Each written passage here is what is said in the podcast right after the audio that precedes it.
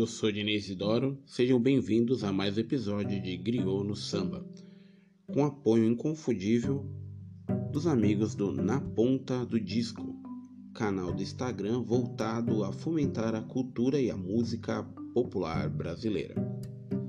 Hoje, neste episódio especial, vamos falar sobre um grande radialista que passou pela história da música rural e do carnaval paulistano. Estamos falando de uma pessoa que foi responsável pela oficialização do Carnaval de São Paulo e o primeiro presidente da Federação das Escolas de Samba de São Paulo. O nome dele? Moraes Sarmento.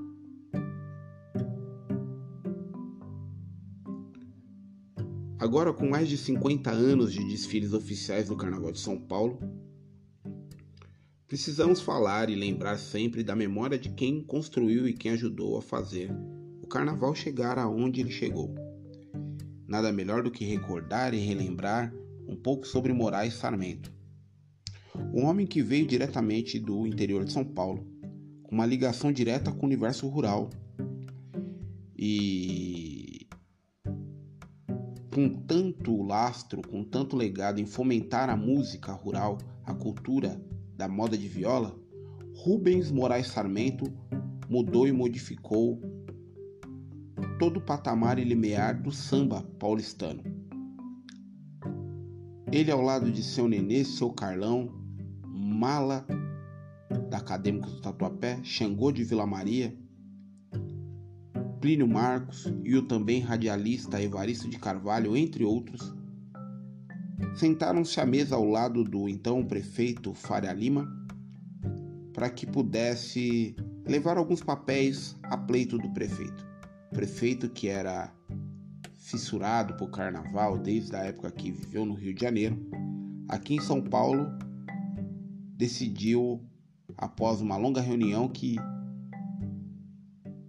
Moraes Sarmento teria que, junto dessa trupe, fomentar e organizar o carnaval do próximo ano. E assim ele transformaria em oficial.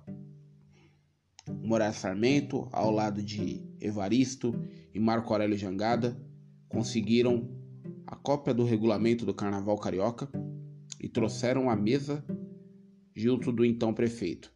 E em 1968 ficou decidido que o Carnaval de São Paulo seria oficial, seria oficializado.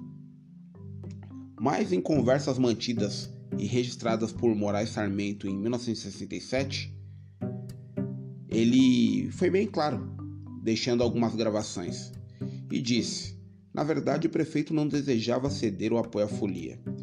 Colocou muitos questionamentos aos sambistas até a tal conclusão.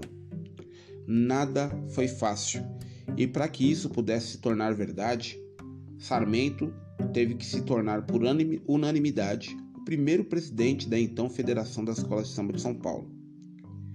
E assim ser um dos principais representantes de todas as escolas naquele período. O grande presente da carreira de Moraes Sarmento, além de ajudar com o programa Viola Minha Viola na TV Cultura e colocar essa música rural ao encontro de todo mundo, já que ele fazia esse trabalho com esmero dentro do rádio, foi ao completar 50 anos de carreira em 1987 ser homenageado pela querida Mocidade Alegre, se transformando em enredo. Ele que sempre teve uma postura crítica, mas foi muito construtivo sempre colocou a sua opinião à, à frente, desde os tempos em que ele vivia em Campinas, né? E ele se apresentava num coreto, lá no Largo do Rosário. Daí em diante, Moraes Sarmento nunca mais parou de crescer e evoluir. Trouxe à tona muitos nomes que hoje se tornaram sucessos, né? Podemos citar alguns, Tonico Tinoco, Chitãozinho Chororó, entre outros que beberam dessa fonte rural e trouxeram o nome dessa música e dessa cultura à frente. E ao samba, a gente tem que dizer a Moraes Sarmento muito, muito obrigado.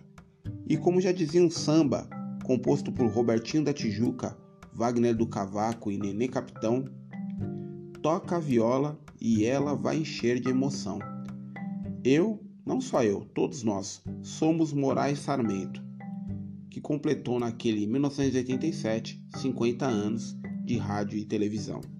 E aqui dedicamos o nosso muito obrigado a ele, a sua filha Marisa Sarmento e a toda a família Sarmento que ajudou e nos apoiou a fomentar e construir este legado que o samba pode levar à frente hoje. Nosso muito obrigado a Moraes Sarmento e convido a todos para que acompanhem os próximos programas. Muito e muito obrigado por cada um que segue, que compartilha, que divide um pouquinho das suas opiniões conosco e muito obrigado também a todos que já clicaram no sininho e estão curtindo o nosso canal. Sejam bem-vindos. Este é o Griono Samba e até a próxima.